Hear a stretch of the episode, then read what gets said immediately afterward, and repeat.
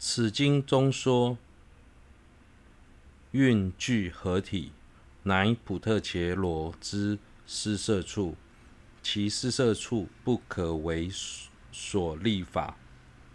运聚合体又有同一时及前后时之运聚合体两种，是故运聚合体及其续流皆不可立为普特伽罗。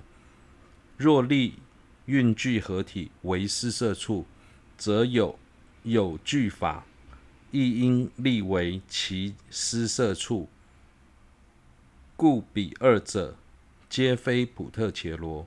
入中论云：经一经说依蕴而假立，故为运聚，非是我。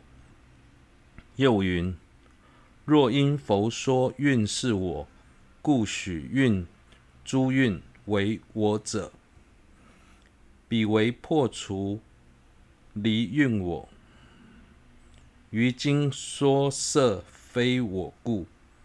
此中此谓经中虽说一切沙门及婆罗门见我及我所者，唯见此无取运，以为自破与运体性。相异之我，为俱生我执之所缘，然非破矣。即说诸运为我执之所缘。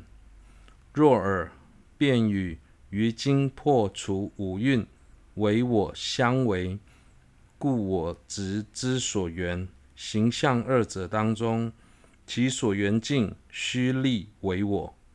故经中说。唯见此我五所蕴之意，应是应说是源于蕴假立之我。之前注中论释所引的经文中，如一、诸、资、具等四句，是在说明蕴的聚合体是普特伽罗的施设处。普特伽罗是在运的聚合体之上，由分别心假立而成，所以运的聚合体是安立普特伽罗这个名称的基础。既然如此，施设处将施设处运的运的聚合体安立为所立法，普特伽罗并不合理。而运的聚合体又可分为两种：一，在某个特定时间点的运的聚合体。例如当下的运的运聚合体，二前后时的运聚合体，例如从前世至今生的运的聚合体。既然运的聚合体不是普特切罗，就表示上述两种运聚合体也不该安立为普特切罗。假使能将运的聚合体安立为普特切罗的施设处，那么有据法组成聚合体的每个支分，也应如实安立。因此，不论运的聚合体或是聚合体中的支分，都不能安立为普特切罗。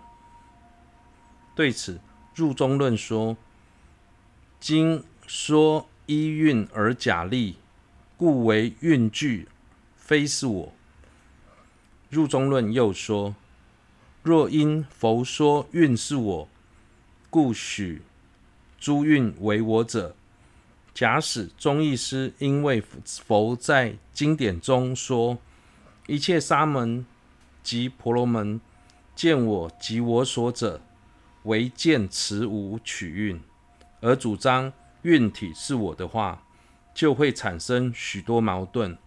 首先，虽然从日面上看是将五蕴安立为我执的所缘境，但实际上经文经文中的“唯日”是为了破除与运体相性相异的我，是俱生我执的所缘境，并不代表在破除后就要认同五蕴是我执的所缘境。如果承许五蕴是我是我执的所缘境，就必须承许五蕴是我，因为我执的所缘境与形象二者中，其所缘境必须安立为我。若许五蕴是我，就与其他经典中一再破除五蕴是我相违。所以论中接着提到，彼为破除离蕴我。于经说色非我故，由此可知，佛经中所谓的唯见此五无取蕴，应解释为我执缘者于蕴假立的我，是必须分辨存在的我。与不存在的我，是故若以为我而作为我，此于名言中有；若以自性所成之普特伽罗为我，此于名言亦说无为无。于此应作分别分辨，故不应说此中承许普特伽罗。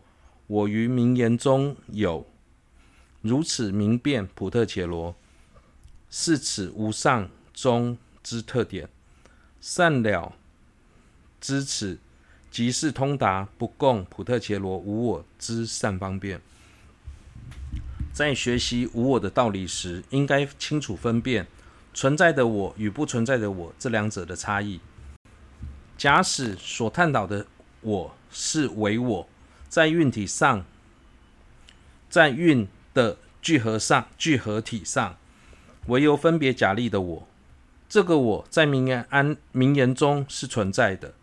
如果认为我不是唯由分别假立，应该是其自性，那样的我不仅在生义中不存在，在名言中也不存在。这与之前介绍入中论里了知。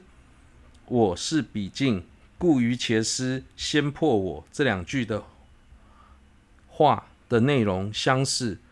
前句是说依蕴假立的我是我执的所缘境，这个我是存在的。